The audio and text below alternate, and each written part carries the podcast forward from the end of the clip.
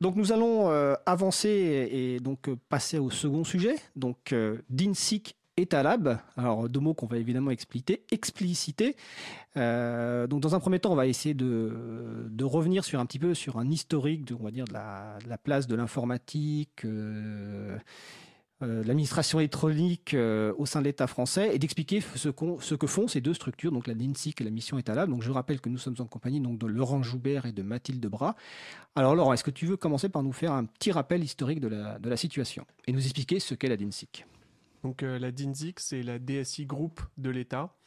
Ça veut dire que la direction des systèmes d'information, euh, plutôt une direction des systèmes d'information stratégique et qui anime euh, les différentes euh, directions des systèmes d'information des ministères. Donc on s'occupe de l'administration centrale. et en plus d'interagir avec les ministères sur tous les systèmes d'information, on est aussi en lien avec toutes les autres agences interministérielles, comme l'Agence nationale de sécurité des systèmes d'information, la direction du budget, la direction des achats de l'État, euh, ou également la DGAFP qui est en fait la DRH euh, de l'État, la direction des ressources humaines, donc euh, pour, pour tous les aspects numériques et informatiques. D'accord. Et est-ce que c'est la première structure qui existe sur ce sujet? Donc la direction, la DINSIC a été créée en 2011. elle, est, elle, est donc assez récente. Euh, et elle est passée par euh, différentes étapes. Euh, en 2014, il y a eu la création du SI unique de l'État. Donc ça, c'est une étape importante. Parce que du, SI unique, du système d'information unique. système d'information unique de l'État. Parce que jusque-là, on avait des systèmes d'information ministériels. à partir de 2014, donc, il y a cette création du système d'information unique de l'État qui a été rattaché sous l'autorité du Premier ministre. Et puis en 2015, on a rajouté un N à DIZIC, donc, euh, qui est devenu DINZIC pour numérique. Et euh, le N a été aussi le rattachement d'Etalab et de euh, l'incubateur de start-up d'État, qui s'appelle beta.gouv.fr. Donc depuis, nous sommes cette entité et nous nous occupons non plus que des systèmes d'information, mais aussi du numérique globalement pour les administrations centrales. D'accord. Donc, avant de passer la, parole à Mathilde, justement pour la partie mission Etalab, J'aurais rappelé quand même qu'il y a un historique assez fort en fait des, agences de l'État autour, on va dire, de l'informatique, etc. Parce que la première agence qui avait été créée, alors euh, il y a une évolution aujourd'hui et c'est intéressant de le voir, c'est en 98. C'est la mission interministérielle de soutien technique pour le développement des technologies de l'information et de la communication dans l'administration. Donc c'est la MTIC pour ceux qui, les personnes qui s'en souviennent. À l'époque, je crois me souvenir que son directeur était Jean-Pierre Darderol. Et ensuite, il y a un certain nombre de structures qui se sont succédées. Donc il y a eu l'agence pour le développement de l'administration électronique, il y a eu la direction générale de la modernisation de l'État. Il y a eu l'ATICA. Bon, L'ATICA, j'avoue, j'ai un trou de mémoire sur ce que ça veut dire. Donc, en tout cas, c'est pas récent, c'est une suite logique. Avec une évolution effectivement hein, qui semble importante, ce que tu as dit tout à l'heure, c'est euh, le système d'information de l'État, c'est d'essayer le rôle de plus en plus central finalement de cette agence par rapport aux autres agences ou de, de mémoire, le rôle notamment avec les deux autres directions des systèmes d'information des, des, ministères était plus souple ou en tout cas l'agence la, avait moins de pouvoir entre guillemets euh, moins de rôle par rapport à ces directions de système d'information de chaque ministère. Là, c'était plus à côté. Euh, là, avec la DISIC en, 2011, euh, il y a bien la création de cette DSI Group. On pourrait résumer à trois missions. On a une mission d'autorité. Donc ça, c'est assez important. On peut édicter un peu des règles auprès des, autres DSI ministériels. On a un rôle d'accompagnement pour permettre justement euh, d'accompagner les, réformes et d'être capable de mener des grands projets informatiques. Et on a un rôle de ressources où on est là aussi pour proposer concrètement euh, des aides. Euh, donc ça, c'est important. D'accord. Alors tu as parlé de la mission Etalab. Donc Mathilde Bras, est-ce que tu peux nous présenter la mission Etalab, son rôle et puis ses objectifs? Bien sûr. Donc la mission Etalab, comme l'a rappelé Laurent, elle a rejoint ou elle a été intégrée dans la DINSIC en 2015, mais elle a également été créée en 2011. Et euh, elle était à l'époque euh, directement placée sous l'autorité du Premier ministre. Et c'est un peu comme la DINSIC, ses, fonctions ont, évolué au cours du temps. Euh, à l'origine, Etalab, sa première mission cœur était de favoriser l'ouverture des données publiques. Vu qu'en 2008, on avait eu la conférence de Sébastopol sur l'ouverture des données publiques au niveau international, il a fallu ensuite pouvoir euh, développer cette politique euh, d'open data, excusez-moi de l'anglais, on, l'utilise beaucoup, donc cette politique d'open data au niveau national. Donc euh, en effet, la première, le premier développement voilà, de la mission Etalab, ça a été vraiment de mettre en place cette politique d'open data qui a commencé finalement par beaucoup de pédagogie et la construction de la plateforme data.gouv.fr, qui est la plateforme interministérielle qui recense l'ensemble des données produites et circulées autour de la, au cœur de l'administration. Et, euh, et, au cours du temps, euh, via les rapprochements avec euh, la DISIC, et alors même qu'on était quand même en France et en Europe en train de, de voir le numérique évoluer et rentrer de plus en plus dans notre quotidien, on a trouvé euh, utile et euh, bénéfique d'intégrer Etalab dans la DINSIC. Et donc, au cours de cette intégration, donc depuis l'année 2015, plusieurs missions ont été rajoutées au, portefeuille d'Etalab afin d'incarner également les trois grosses missions de la DINSIC. Donc, l'autorité. On a participé de manière très active à la rédaction de la loi pour une république numérique. De 2016 De 2016, exactement. Euh, et maintenant, nous sommes en charge euh, d'accompagner les ministères à appliquer cette euh, nouvelle réglementation. donc, on accompagne finalement également les ministères autour de, la mise en œuvre de, la loi pour une République numérique. On a intégré la fonction de l'administration générale des données, qui concerne plus non plus l'ouverture des données publiques, mais la circulation des données entre les administrations, ce qui est cœur lorsqu'il faut moderniser des services publics. On a également euh, pris des fonctions euh, autour euh, de l'innovation, puisqu'en parallèle des missions de l'incubateur des startups d'État, on a créé le programme Entrepreneurs d'intérêt général. Et donc, enfin, pour terminer, on est également pouvoirière de ressources et d'outils, puisqu'en plus de la plateforme data.gouv.fr, on met en place des produits, des micro petits, petits outils qui permettent de faciliter l'exploitation des données et la mise en place de services. D'accord. Euh, peut-être pour compléter, euh, il y a un point qui est important parce qu'il y a beaucoup un peu de, fausses idées sur la DINSIC aussi. Ce qui est intéressant de voir, c'est qu'on est un peu plus d'une centaine. Euh, donc... Justement, ça tombait bien. J'avais une question sur les effectifs actuels, les effectifs à venir. Donc, une centaine actuellement. Un peu plus, un peu plus d'une centaine. On doit être euh, précisément à 140 là. et donc il faut voir que par rapport aux différentes missions, on est découpé en trois tiers. Il y a un tiers qui concerne le service à compétence nationale du réseau interministériel d'État. Donc euh, ça, c'est un réseau qui est propre euh, pour euh, connecter les différentes administrations entre elles. Il y a un tiers qui regroupe toutes les fonctions, je dirais plus DSI stratégique, et un tiers qui concerne les effectifs sur la mission Etalab et l'incubateur. D'accord. Est-ce que tu as une idée en comparaison par rapport à d'autres structures dans d'autres pays Je pense par exemple à, l'Estonie. alors peut-être une question. Si tu ne sais pas, c'est pas grave. Hein, que vous avez une idée tous les deux du nombre de personnes qui travaillent dans ces structures, par exemple en Estonie ou ailleurs En, termes d'échelle, c'est difficile de comparer avec l'Estonie puisque c'est un pays qui est quand même plus petit. C'est vrai. Et le modèle est différent. Euh, donc, j'imagine, mais je ne suis pas du tout sûre de moi, je pense qu'ils sont moins que nous en effectif. En fait, on, va, on, a, des, on a fait des, mesures comme ça avec, euh, avec euh, d'autres pays. Typiquement, si on se compare aux anglo-saxons, euh, avec la partie GDS en Angleterre. C'est quoi GDS Government Digital Services. C'est aussi l'équivalent de la DINSIC au niveau des, du Premier ministre. D'accord. Ou, ou aux États-Unis. ils sont proportionnellement un peu plus nombreux, mais avec des missions aussi un peu plus larges. Donc, ça peut aller jusqu'à 4-5 fois euh, la taille de ce que peut être euh, la DINSIC. D'accord, donc là vous estimez que finalement les, les équipes d'INSIC sont suffisantes peut-être pour euh, établir les missions? Est-ce qu'il faudra encore plus de personnes? Est-ce qu'il y a des prévisions de recrutement dans les années à venir? Parce que finalement, l'informatique, le numérique prend de plus en plus part. Est-ce qu'il y, y, a des prévisions tout simplement ou pas du tout?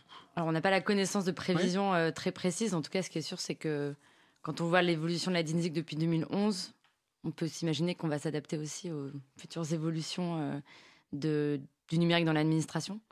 Et donc c'est vrai que quand on voit aussi euh, même les, types de recrutements qui sont effectués dans l'administration, pas que dans la DINSIC, bah, on voit bien que de plus en plus de métiers dans l'administration vont euh, avoir trait au numérique et à l'innovation. Mais en tout cas, en termes chiffrés. Aujourd'hui, il y a beaucoup d'attentes autour du numérique en général. et donc, enfin, que ce soit dans les ministères ou au sein de la DINSIC, il y a effectivement euh, une volonté d'aller euh, promouvoir le numérique. Euh, maintenant, concrètement, où vont se situer les effectifs, comment est-ce que ça va être réparti il n'y a pas encore de plan. en tout cas, il n'y a pas d'augmentation prévue pour l'instant. D'accord. On a une première présentation. Peut-être. Est-ce que tu as une question, Étienne? N'hésite pas à le dire parce que.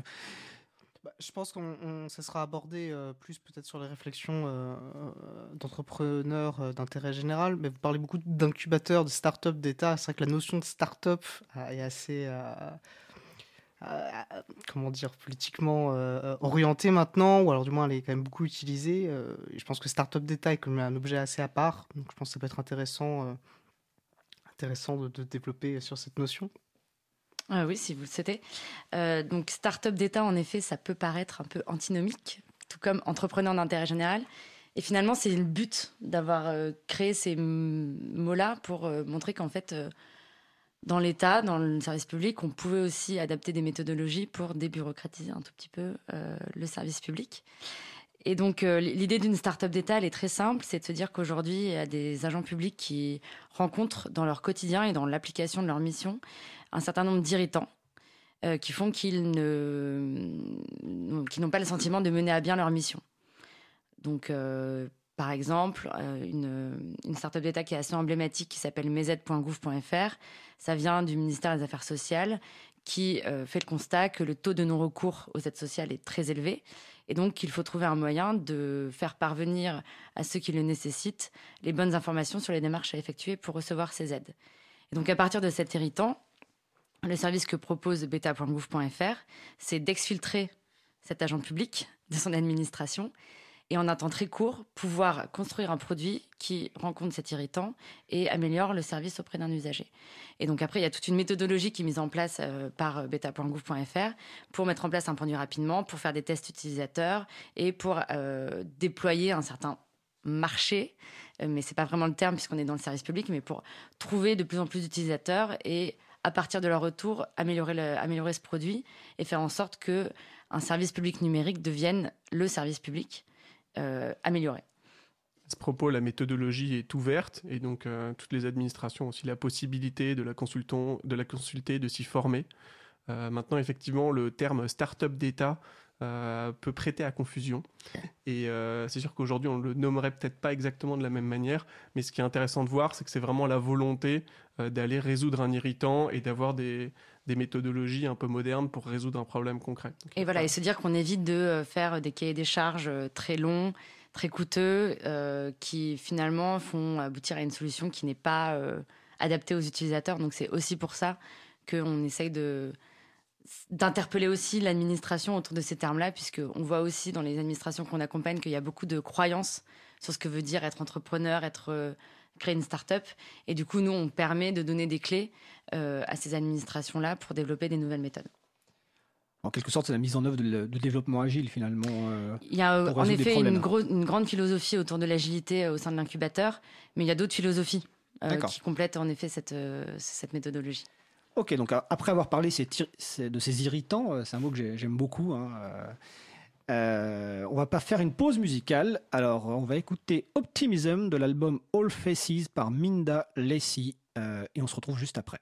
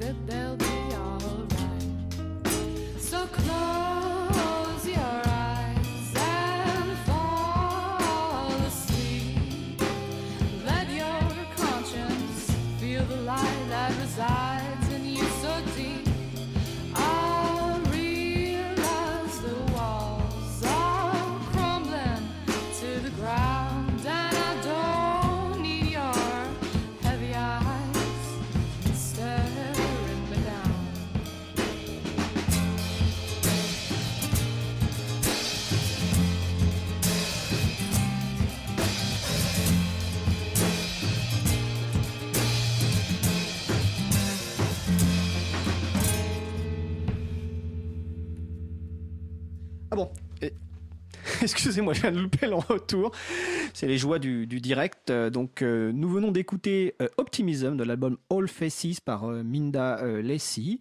Donc, c'est une musique qui est disponible en licence CC by SA et vous retrouvez la référence évidemment sur l'April. Donc, vous écoutez l'émission Libre à vous sur Radio Cause Commune, donc 93.1 en Ile-de-France et partout ailleurs sur le site causecommune.fm. Donc libre à vous, c'est l'émission pour comprendre et agir avec l'April, l'association de promotion et de défense du logiciel libre. Donc juste avant la pause, nous parlions donc euh, de la DINSIC et d'Etalab, donc avec euh, Laurent Joubert, Mathilde Debras et mon collègue euh, Étienne Gonu. Donc on a eu une présentation générale. Donc maintenant on va essayer de parler un peu plus en détail de la, bah, de la place du logiciel libre dans la stratégie de la DINSIC et d'Etalab à travers bah, différents sujets, hein, politique de contribution, on parlera aussi bah, d'entrepreneurs d'intérêt général, quelle est la place du logiciel libre, euh, les Blue Hats, le projet Blue Hats, on nous expliquera ce que c'est que le projet Blue Hats. Euh, donc Laurent, par quoi souhaites-tu commencer, euh, Laurent Joubert, euh, sur cette place de logiciel libre? Est-ce que par exemple, alors je vais proposer par une question plus directe, à l'April, nous, défendons une politique volontariste en faveur du logiciel libre qui est évidemment celle de la priorité au logiciel libre. Alors est-ce qu'au niveau de la DINSIC et Telab, est-ce que c'est la priorité? Est-ce que, c- ou est-ce que c'est une autre stratégie qui est mise en œuvre? Alors, pour répondre directement à cette question, aujourd'hui, notamment dans la loi République numérique de 2016, euh, il y a effectivement un encouragement au logiciel libre et aux standards ouverts euh, qui est proposé. Euh, il y a eu beaucoup de débats justement sur la position. Ce qui est intéressant de retenir, c'est que côté d'Inzik, on met vraiment en avant la valeur d'usage et on ne souhaite pas être dogmatique sur cette partie-là. Ce qui compte avant tout, euh, c'est la valeur d'usage pour le citoyen, pour l'usager euh, et être sûr que ça réponde aux différents besoins. Donc là, euh, en fonction euh, euh, des différents sujets, on peut être amené euh, à prendre euh, différents, choix. Donc euh, ce qui est intéressant, de... on ne veut pas être dogmatique, mais ce qui est intéressant, c'est qu'on souhaite quand même que le libre soit euh, systématiquement évalué en tout cas. Euh, pourquoi? Parce que d'une manière générale, le libre a quand même beaucoup de caractéristiques intrinsèques qui collent bien au service public. Oui, c'est ce que j'allais dire. Tu, tu me parles de valeur d'usage, etc. Mais j'aurais tendance à te dire que le logiciel libre, c'est ce qui cadre vraiment avec les valeurs d'usage pour les personnes. Oui. Alors, euh, et do- do- donc on retrouve un petit peu ces caractéristiques intrinsèques de transparence, euh, de euh, la, la possibilité de le modifier, la possibilité de l'étudier. Donc euh, ça c'est important et par rapport aussi euh, aux questions qu'on a pu se poser sur euh, la, première partie de l'émission sur les transcriptions, euh, avoir cette capacité de redevabilité des administrations vis-à-vis des citoyens et de la transparence, eh bien ça passe par le code source. Et donc c'est vrai que cette capacité-là est importante. Et puis si on, on remonte un petit peu même en théorie sur, bah, je dirais, les, les, principes euh, d'un service public, ne serait-ce qu'en termes de, continuité, eh bien, euh, le logiciel libre, il apporte des garanties. Euh, on n'est pas lié à un éditeur particulier aussi. Donc ne serait-ce que pour garantir un service public numérique, s'appuyer sur un logiciel libre, ça permet une certaine indépendance, une certaine pérennité, qui sont autant d'attraits et d'atouts pour délivrer un service public. Donc voilà, on est sur une approche non dogmatique, on encourage le logiciel libre et les standards ouverts. Euh, maintenant, effectivement, c'est pas exclusif et il n'y a pas une priorité euh, forte ou marquée au logiciel libre. D'accord, donc il n'y a pas de priorité, mais effectivement, il y a une démarche qui est quand même plutôt positive. Alors, comment concrètement elle se met en œuvre? Quels sont les outils qui sont utilisés aujourd'hui à la DINSIC ou à la mission Etalab dans ce cadre? Alors là, si on fait un petit historique quand même, sans Oui. remonter euh, Tu peux en remonter 98, etc. Non, mais ce qu'il faut voir, c'est que de, fait de ces caractéristiques-là, le libre, euh, ça fait quand même longtemps que le secteur public s'y intéresse. Euh, et particulièrement en France. Là, quelque part, euh, c'est un point qui est positif La aussi. France a été précurseur. On euh, est précurseur au niveau international. Euh, concrètement euh, parlant, ça s'est traduit, euh, je pense, par euh, la, la création de marchés de support logiciel libre euh, assez tôt dans les années 2000. Euh, et euh, je pense qu'un peu l'élément fondateur, ça a été euh, la circulaire Héros de 2012, euh, qui a quand même été une circulaire signée par un Premier ministre, où on évoque justement le logiciel libre, on constitue la création de, de communautés internes à l'État sur la bureautique, euh, les développements, l'environnement de travail. Donc ça, c'est déjà euh, des premiers aspects concrets. La circulaire Héros, c'est la circulaire intitulée sur le bon usage du logiciel libre dans les administrations, donc qui était effectivement signée par le Premier ministre de l'époque, Jean-Marc Ayrault, et qui était issue des travaux, alors à l'époque ça devait s'appeler la DISIC, euh, qui était à l'époque dirigée par Jérôme Filippini. Et effectivement, il n'y avait pas de priorité au logiciel libre dans cette circulaire, mais c'était finalement des, des bonnes pratiques à mettre en œuvre. Euh, et c'est vrai- que nous, on avait salué cette circulaire à l'époque comme un- vraiment un point très important, une marque très importante dans la prise en compte du logiciel libre et des bonnes pratiques logiciel libre dans les administrations. L'April en avait même fait une traduction anglaise euh, officieuse. Exactement. Pour, euh, Alors, je ne m'en souvenais pas, merci Laurent, effectivement. Oui. Euh, donc, donc ça, c'est euh, un point important. Mais ce qu'il faut retenir aussi de, de cette circulaire-là, c'est qu'elle était majoritairement, pas que, mais majoritairement axée sur la consommation de logiciels libres au sein de l'administration. Donc euh, on était vraiment dans une logique euh, d'utilisation de logiciels libres pour euh, rendre les services publics. Euh, Peut-être que ce qui est intéressant de noter, c'est qu'aujourd'hui, euh, on est en train d'opérer un changement culturel et on essaye de plus en plus d'aller vers une logique de contribution. D'accord. Donc, ça, c'est la politique de contribution au logiciel libre. Effectivement, c'est dans, dans l'informatique, effectivement, on peut consommer de l'informatique, mais on peut aussi produire de l'informatique. Alors, c'est vrai qu'historiquement, euh, dans l'administration, de nombreux logiciels sont produits aussi par les prestataires, donc je pense qu'on en parlera. Donc, aujourd'hui, il y a une politique de contribution formelle faveur du logiciel libre qui est mise en place donc par la DINSIC avec un document euh, dont la première version, si je me souviens bien, mais tu me corrigeras, ça date de l'an dernier, 2018. Euh, oui, tout à fait. D'accord. Et donc cette politique de contribution, en quelques mots, euh, alors je précise qu'on en, on reconsacrera une seconde émission à ce sujet-là, donc plus en détail, notamment avec Bastien Guéry, qui est référent logiciel libre au sein de la mission Etalab, euh, courant février, je pense. Mais en quelques mots, euh, qu'est-ce que c'est que cette politique de contribution? Quels sont ses objectifs? Les objectifs, c'est vraiment, euh, peut-être avant d'aller sur les objectifs de cette politique en tant que telle, les objectifs du logiciel libre pour nous, c'est aussi de gagner en maîtrise de notre système d'information. Donc euh, ça, c'est quand même un, point important. Euh, aussi en termes d'efficience, euh, sur tout ce qui est mutualisation de code, donc être capable d'aller plus en mutualisation de- des différents projets et, bénéficier des réutilisabilités du, logiciel libre. Je pense qu'il y a aussi un objectif en termes de recrutement ou de ressources humaines, parce que quelque part, le logiciel libre, c'est aussi un moyen de valoriser et les compétences des développeurs internes et donc euh, de montrer en fait euh, la valeur que peut avoir un agent à travailler sur ce type de logiciel. Donc on a, euh, on a beaucoup de, on a beaucoup de, de cibles qui sont euh, identifiées sur cette partie logiciel libre et dont une euh, qui est un peu la quintessence du tout, mais qui est euh, quand même euh, favoriser la démocratie, être capable, enfin on va reprendre le code ESLO, mais être capable par ces logiciels, euh, en reprenant des exemples comme euh, euh, APB, euh, donc Alors- tout ce qui est admission post-bac, Ah. euh, où euh, on a vu en fait que euh, de plus en plus euh, le, le code pouvait influer sur euh, euh, des décisions euh, qui concernent la vie des gens. Donc ça c'est euh, aussi le, le sens euh, de l'intérêt général. et Code ISLO, pour, Code ISLO, pour rappeler, c'est le titre d'un livre de Laurence euh, Lessig. C'est un des livres préférés d'Étienne Gonu, donc tu lui, tu lui fais plaisir. Euh, donc oui, et alors euh, ça c'est parti d'INSIC. On va, on va revenir évidemment sur la d'INSIC. Alors côté Etalab, tout à l'heure, Mathilde, tu as parlé du programme d'entrepreneurs d'intérêt général. Alors est-ce que tu peux nous décrire ce que ce que c'est, quels sont les objectifs? Et quelle est la place évidemment du logiciel libre dans ce programme? Est-ce qu'il est euh, petit, grand Absolument. Donc, le programme euh, Entrepreneur d'intérêt général, c'est un programme qu'on a créé il y a maintenant deux ans. Et euh, l'objectif, c'est euh, de pouvoir attirer des personnes qui savent coder, qui savent faire du design, qui savent analyser des données, les exploiter et les restituer au sein de l'administration afin bah, d'améliorer son fonctionnement.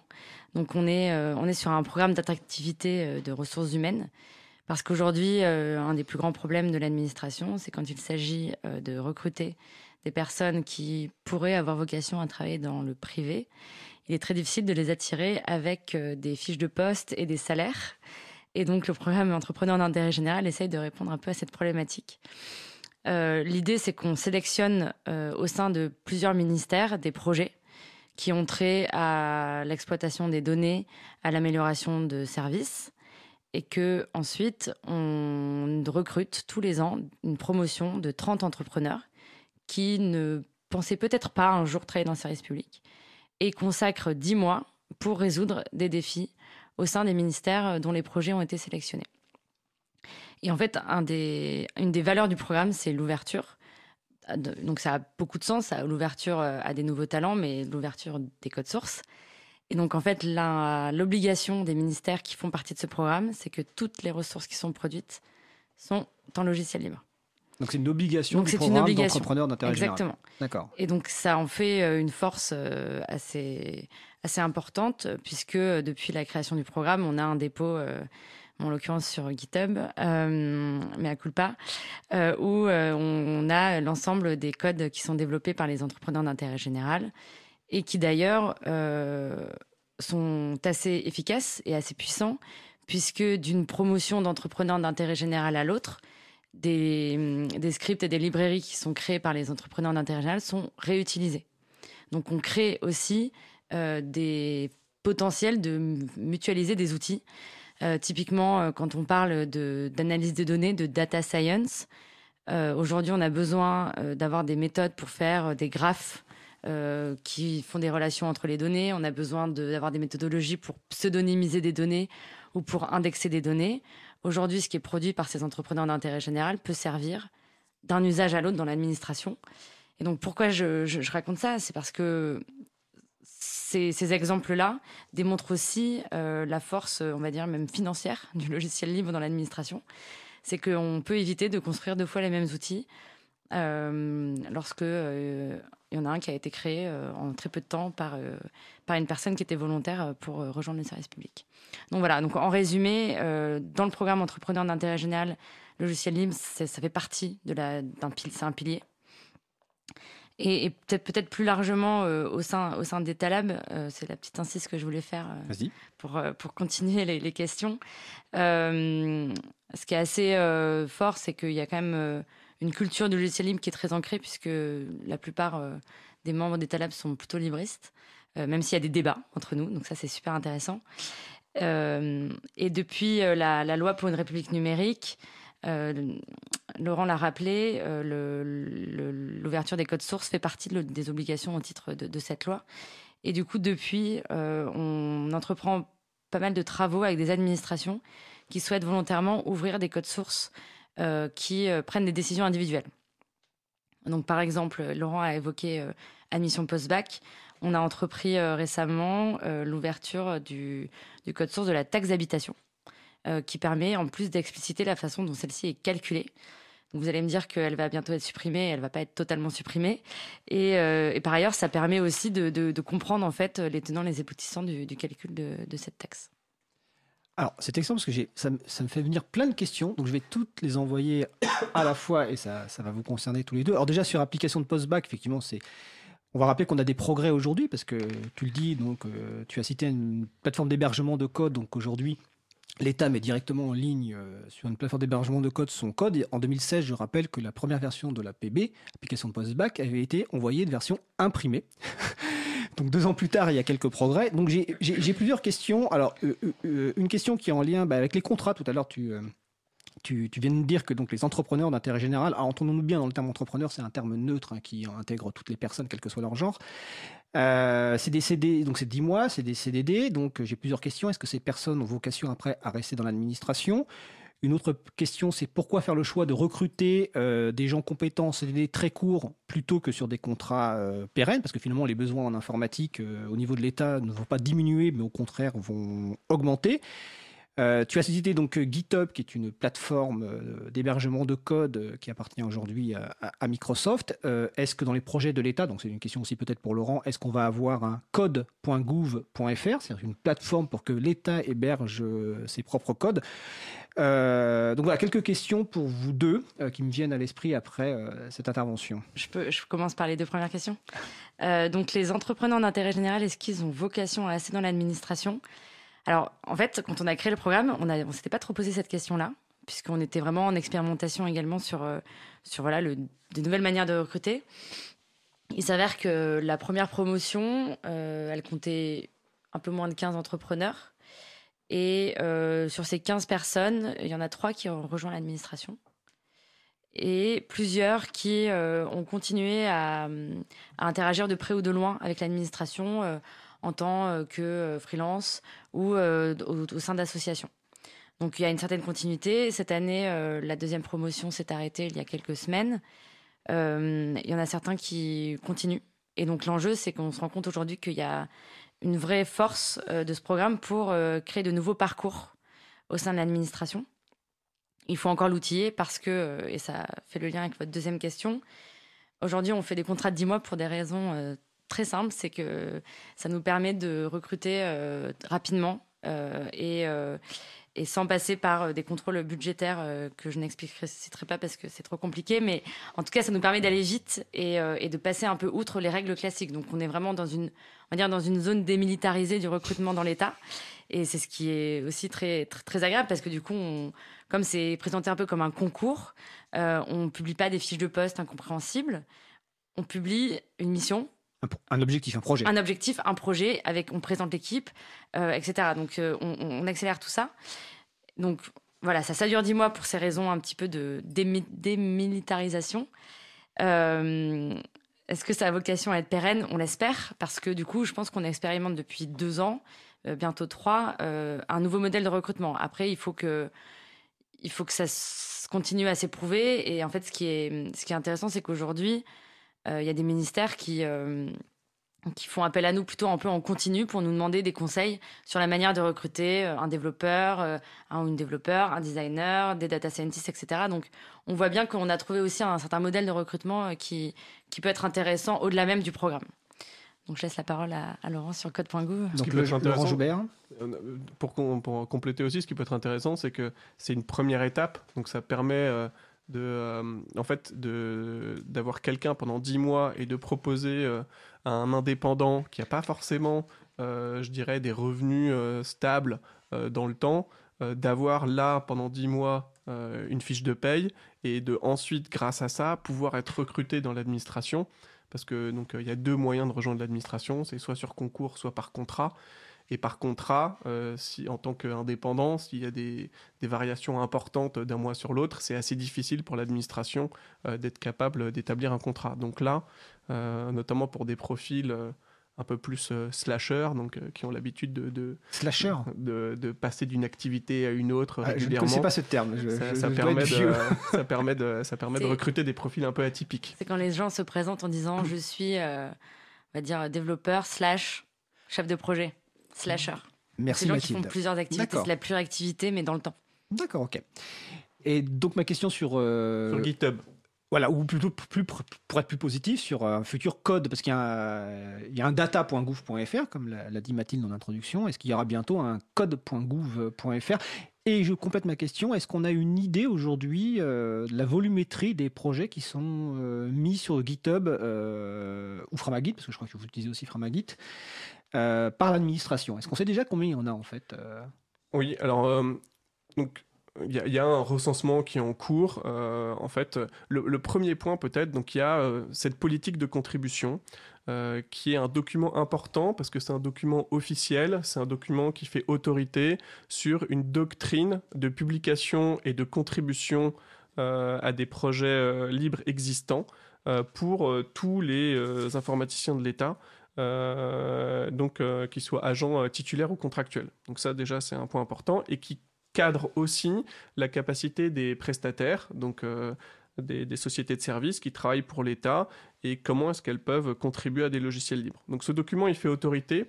C'était important de le publier parce qu'il y avait beaucoup de, verrous, peut-être psychologiques ou autres, mais tant que les choses ne sont pas explicitement autorisées dans l'administration, ça peut créer une certaine confusion, et donc euh, la politique de contribution y répond.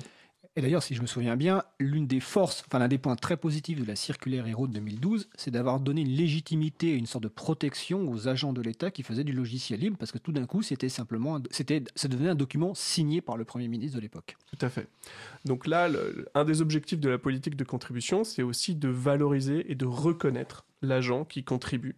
Euh, pour montrer qu'effectivement, euh, euh, alors évidemment, tant que ça rentre dans le cadre de ses missions, mais que c'est quelque chose d'intéressant et le fait de coder en mode ouvert, c'est quelque chose de positif, c'est quelque chose sur lequel les autres agents vont pouvoir capitaliser. Donc il y a toutes ces pratiques-là qui sont insérées. Il y, a, deux parties importantes dans la politique de contribution, des principes un peu génériques et vraiment des modalités pratiques qui sont à mettre en œuvre pour pouvoir facilement euh, contribuer ou publier un nouveau code source en logiciel libre.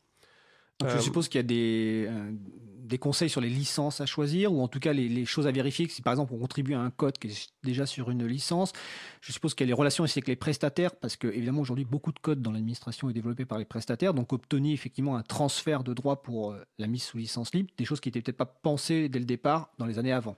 Alors là, euh, la vocation euh, de cette politique de contribution est vraiment de s'adresser aux développeurs. Donc, euh, De l'administration. de, de l'administration Mmh, d'accord. ou de la société de service qui travaille sur un projet de l'administration. Donc c'est très pragmatique là-dessus. Elle nécessite un certain nombre de prérequis, comme euh, la gestion de clauses contractuelles pour vérifier qu'effectivement la possibilité de publier en logiciel libre euh, est inclus euh, dans le contrat. Euh, mais euh, en tout cas, voilà, c'est un document qui officialise euh, les bonnes pratiques sur la contribution d'un développeur. Sur les licences, disponible à quel endroit? Le, le document, Il est donc, il est sur numérique.gouv.fr. D'accord, donc sur numérique.gouv.fr. Et si je ne me suis pas trompé, j'ai mis la référence sur la, la page de, de l'April. Donc vous pouvez retrouver ce document qui doit faire une quinzaine de pages, si je me souviens bien, ou 20 pages. C'est un document web en plus. C'est un document web, un j'ai une version PDF. euh, que- donc en tout cas sur numérique.gouv.fr. Tout à fait. Et qu'il est, et qu'il est possible d'ailleurs d'amender, de corriger. Si jamais il y a des coquilles, euh, vous pouvez contribuer. Et à l'époque, il y avait un appel à contribution de façon ouverte pour effectivement avant la rédaction finale. Tout à fait.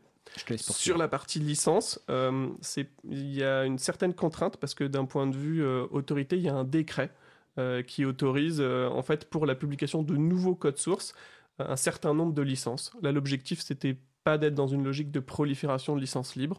Donc il y a deux familles de licences qui sont autorisées, les familles permissives et les licences avec obligation de réciprocité. On va pas aller dans le détail technique de. Ah, de- on rentrera dans ce détail technique lors d'une prochaine euh, émission avec notamment Bastien Guéry, référent euh, logiciel libre à, à Etalab. Effectivement, c'est un décret qui fait suite à, à la loi pour la République numérique et qui précise donc les types de licences autorisées et dans ces types de licences, le nom des licences qui ont été euh, listées. Donc, ça, c'est important. Donc, il y a le volet autorité qui est hors politique de contribution. La politique de contribution donne quelques orientations sur le choix de la licence. Euh, si jamais, justement, il faut plutôt s'orienter vers une licence avec obligation de réciprocité ou plutôt sur une licence euh, permissive. Euh, sur la partie des, de, l'entrepôt des codes sources, des forges, de l'emplacement où on peut collaborer, le point qui a été retenu, c'est que du moment qu'on est sur du logiciel libre, euh, ce qui est important, c'est d'être capable d'interagir avec d'autres développeurs. Donc, en fait, le mot d'ordre qu'on a retenu, avec euh, pas mal de discussions euh, qui ont été menées notamment à l'international avec d'autres États aussi, parce que c'est une politique de contribution euh, qui n'a pas été faite uniquement euh, euh, du côté franco-français, c'est de pouvoir en fait choisir n'importe quelle plateforme. Euh, L'idée c'est ça, où en fait on va trouver les contributeurs euh, qui peuvent venir sur le projet. Donc euh, GitHub est effectivement une des plateformes de référence sur le sujet, mais en fait il n'y a pas de restrictions spécifiques. Euh, si vous voulez être sur la forge Framagit, euh, OW2, euh, GitLab, euh, euh, FSFE, euh, que sais-je, en fait ce qui est important c'est euh, on va mettre en avant les capacités sociales euh, de trouver les contributeurs. Le code est ouvert, donc en termes de réversibilité, il y a quand même la possibilité de le reprendre, de travailler, de le passer sur une autre, euh, une autre instance. Et peut-être un partenariat qui est intéressant de souligner, euh, c'est euh, le partenariat qui a été fait avec Software Heritage, qui est en fait la bibliothèque d'Alexandrie des, des codes sources et pour lesquels justement ils vont archiver les dépôts euh, de codes publiés par l'administration et ça a vocation à être centralisé et euh, justement à donner un petit peu cette réversibilité pour garantir que on ne perdra jamais euh, les codes ou l'historique de ces codes parce que Software Heritage garde l'intégralité de l'historique aussi. Donc voilà, donc GitHub, pas GitHub, chacun est libre de sa décision. Nous, on est plutôt sur une logique. que- L'avantage de GitHub, c'est l'avantage de Git, pardon, c'est d'être décentralisé. Euh, donc il y a cette capacité-là, on en profite, on la met en avant euh, et on laisse euh, les chefs de projet choisir l'endroit où ils se sentent le plus à l'aise. La seule contrainte qu'on pose, c'est d'être sur des comptes d'organisation. On ne veut pas être sur des comptes personnels qui ont vocation un petit peu à disparaître ou autre. Donc ça, c'est important de pouvoir mettre une certaine gouvernance sur la création de comptes d'organisation. D'accord. Merci pour la réponse. Euh, L'un des défis, donc, c'est la création d'une communauté de contributeurs, et je pense qu'on va en reparler après la pause musicale. Mais juste avant la pause, donc, je vais préciser que Software Heritage, c'est un projet notamment porté par l'INRIA et Roberto Di Cosmo, et nous aurons Roberto Di Cosmo euh, dans Libre à vous. Alors, je ne sais pas quand pour le moment, mais en tout cas, nous l'avons convié à venir pour effectivement présenter ce, projet absolument magnifique. Donc, nous allons faire une pause musicale. Euh, avant de passer donc euh, de revenir sur le sujet, de parler notamment de la contribution, donc euh, nous allons écouter la traversée de Max Livio avec Icotuf by Skunky Skunky. Bon, je ne sais pas si j'arrive à le dire correctement, et on se retrouve en tout cas juste après ça.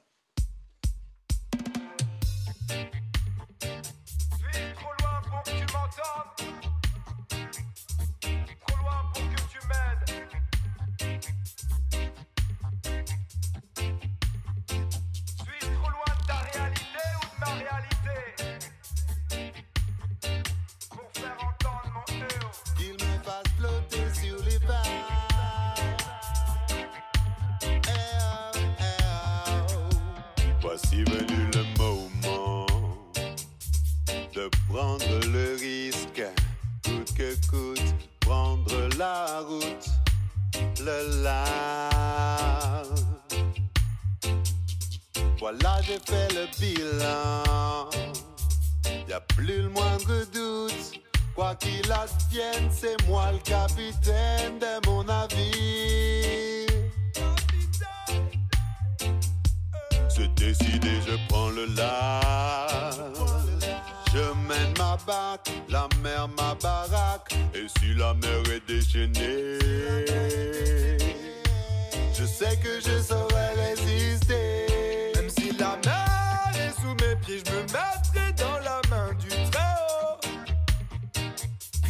Fasse flotter sur les vagues, lui qui jamais ne divague. Chasser la peur de mes pensées, la peur d'affronter le fléau. Pour faire entendre mon eh oh, eh La peur au ventre, je scande. oh. Je fuis l'irréparable. Ces bruits dès qu'ils nous bombardent.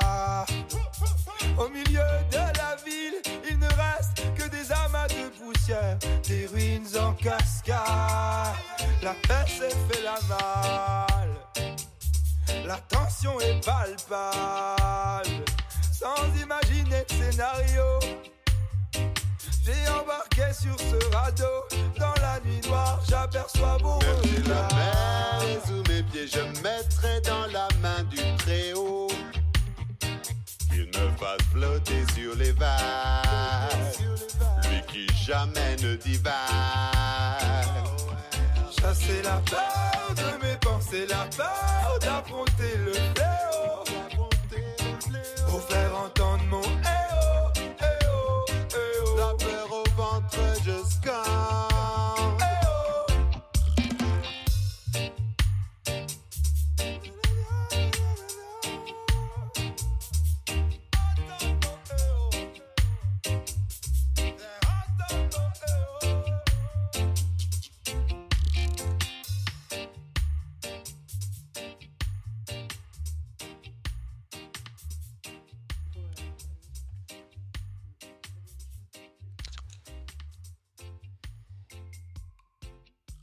Eh bien, vous êtes de retour sur euh, Radio Cause Commune 93.1 en Ile-de-France et partout ailleurs sur le site causecommune.fm. Donc, nous avons à écouter la traversée de Max Livio, donc, euh, qui est disponible en licence CC by SA.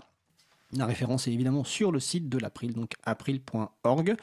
Et nous allons continuer notre sujet donc avec euh, Mathilde Bras, Étienne Gonu et Laurent Joubert donc sur ben, la- la DSI de l'État, entre guillemets, la direction informatique de l'État, quelque part. Donc nous parlions juste avant la pause musicale de, l'importance de, bah, du défi plutôt de créer des contributeurs, des contributeuses. C'est-à-dire, euh, c'est- le logiciel libre, c'est pas simplement du code, c'est aussi des gens qui y contribuent. Donc il y a un projet au niveau de, ou une initiative, je ne sais pas, tu vas me dire peut-être, euh, Laurent, qui a été lancé récemment, donc, euh, qui s'appelle le Blue Hats, donc Hackers d'intérêt général. Alors qu'est-ce que c'est que cette initiative, Laurent Joubert? Tout à fait. Euh, bah donc c'est euh, le référent logiciel libre euh, Bastien Guéry de l'État qui a eu l'idée de, Blue Hats. Et l'objectif, c'est de fédérer toutes les personnes qui travaillent sur des projets d'intérêt général, des projets libres d'intérêt général. Le point qui est important, c'est que donc, ça ne se limite pas aux développeurs, que euh, vous soyez utilisateur, euh, designer, data scientist euh, ou autre. L'objectif, c'est de pouvoir permettre et, la création d'une communauté de gens qui travaillent sur des projets utilisés par l'administration ou qui pourraient être utilisés par l'administration et de favoriser aussi ces liens entre la, sphère civile et la société civile et, l'administration. Donc, on- l'objectif, c'était un petit peu d'ouvrir euh, euh, le- les personnes qui travaillaient sur ces, ces projets, leur permettre d'être reconnus à l'extérieur et d'attirer aussi des gens qui ont envie de s'impliquer, euh, qui ont envie de travailler à l'intérêt général et en fait d'avoir un impact concret sur des projets pour que ce soit directement utilisé par l'administration. Donc ça, c'est vraiment l'objectif premier de la création de cette communauté. D'accord, donc c'est- une création récente, quelques euh, semaines, je dirais? Alors c'est un test. C'est un test. on en a, enfin, ça a été évoqué euh, lors de la dernière émission et c'était juste avant le Paris Open Source Summit. Donc euh, Caroline Corbal en avait parlé. Oui. Euh, le point qui est important, euh, c'est effectivement, euh, on reprend un petit peu euh, une culture hacker avec euh, le côté euh, blue hat. Donc euh, l'objectif c'était pas de faire de l'anglais, mais donc les chapeaux bleus euh, pour euh, justement euh, montrer que c'est quelque chose que tout le monde peut euh, s'accaparer autre. Mais donc il y a ce côté hacker, ça veut dire ce côté euh, je vais essayer de euh, modifier et d'utiliser les règles existantes pour obtenir un impact direct au sein de l'administration. Ça a été, c'est en expérimentation. Aujourd'hui, on n'a pas la prétention d'en faire un mouvement ou quoi que ce soit, mais si des gens peuvent venir avec n'importe quel chapeau bleu au sein d'un événement public pour dire, ben voilà, en fait, moi, je, je suis mainteneur, euh, je suis euh, à l'origine d'un projet d'intérêt général et euh, je souhaite pouvoir en discuter avec d'autres. Ça me permet d'être identifié, ça me permet de, discuter avec d'autres. Et en fait, on se rend compte que ces gens-là ont tous une fibre un peu spéciale de vouloir travailler à, l'intérêt général. Et donc, créer cette communauté peut être vraiment bénéfique pour l'administration et la forcer un petit peu à s'ouvrir et à, à découvrir ce qui se passe en dehors, de, en dehors des, murs de l'administration centrale. D'accord. Alors le terme hacker, souvent, on, croit que c'est des personnes très techniques, alors qu'en fait, pas du tout.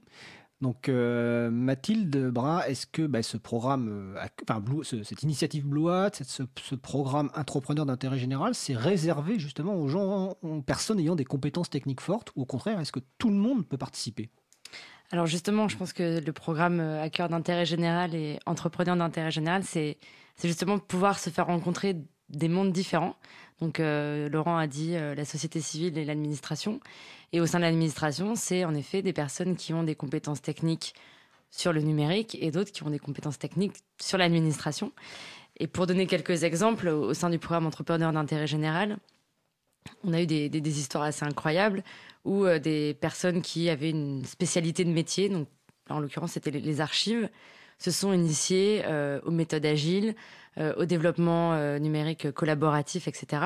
Et donc on voit bien que ces espaces, donc hackers d'intérêt général, entrepreneurs d'intérêt général, sont des espaces de médiation pour aussi faire monter en compétence à la fois l'administration sur le numérique et euh, les, personnes plus compétentes euh, en informatique sur l'administration. Donc c'est assez, euh, assez intéressant. Il y a un autre exemple qui, qui personnellement, moi, me, me touche beaucoup, c'est des anciens entrepreneurs d'intérêt général qui sont en train de monter une association sur la transparence des médias et qui sont en train de mettre en place un- une communauté. Alors c'est pareil, c'est très expérimental, mais une communauté de personnes euh, qui veulent créer des outils open source euh, à disposition. Voire euh, libre. Pardon, Voire libre, libre. voire libre, à disposition des journalistes, de chercheurs, de citoyens, pour décrypter, déchiffrer la façon dont euh, les médias parlent de l'actualité, la façon dont l'actualité parle euh, de la presse, etc., etc. Donc on voit bien que hum, ces espaces-là, c'est des espaces de confiance, c'est des espaces de médiation, et c'est des espaces d'apprentissage euh, qui paraissent quand même assez essentiels aujourd'hui pour euh, aussi déconstruire certaines croyances et adresser aussi euh, quelques, quelques irritants que peuvent rencontrer des personnes non geeks comme moi qui parfois commencent à s'énerver quand un logiciel libre n'est pas ergonomique. et donc ça permet aussi de faire entrer des designers dans tout ça, qui sont très importants pour, pour aider la prise en main de certains outils. Eh ben, excellent. Euh, tu parles de design, ça me fait penser qu'il y a une excellente émission que vous pouvez écouter sur Cause Commune, un podcast. Donc c'est l'émission euh, Pause Commune euh, avec Manuel Dorn. Euh, alors je me souviens pas. Alors corrige-moi Olivier. Alors c'est Geoffrey. Manuel, Ah, c'est Geoffrey, Manuel c'est Corben, excuse-moi, c'est le frère. Bon, alors je le refais, donc c'est avec Geoffrey Dorn. Ouais, et c'est l'épisode 14 de Pause Commune. Et donc c'est l'épisode 14 de Pause Commune. Le Pause Commune, donc c'est tous les mardis de 12h à 14h et j'avais écouté l'émission. Geoffrey vraiment est excellent et il fait du design. Euh, bah, écoutez, merci euh, Mathilde et Laurent. Est-ce que vous avez quelque chose à ajouter pour cette première émission? Ou est-ce que ça vous paraît bien? Non? En tout cas, moi, Non, merci de votre invitation en tout cas. moi, ça me paraît très bien. En tout cas, je vous remercie de votre présence. Vous allez rester avec nous pour le sujet euh, suivant. Donc, euh, donc, je rappelle, donc, nous avions avec nous Mathilde Debras et donc de la mission Etalab et Laurent Joubert de la de la DINSIC. Nous aurons prochainement, alors, euh, je n'ai pas encore la date fixée, mais nous aurons donc le référent logiciel libre. Euh, Donc Bastien Guéry, dont il a été question euh, plusieurs fois, et je vais juste finir par euh, effectivement tout à l'heure, je ne sais pas si c'est Laurent ou Mathilde euh, a expliqué qu'il y avait des libristes présents effectivement à la DINSIC et à la mission Etalab. Et c'est vrai que, bon, bah, on va pas le cacher, avec Laurent, on se connaît depuis de longues années, avec Bastien Guéret aussi. Et je pense que c'est un point très positif de ces évolutions, c'est d'avoir des gens qui viennent des communautés, donc qui connaissent les communautés du libre et qui travaillent effectivement euh, au, sein de, de l'administration. Donc vraiment, c'est une évolution euh, positive.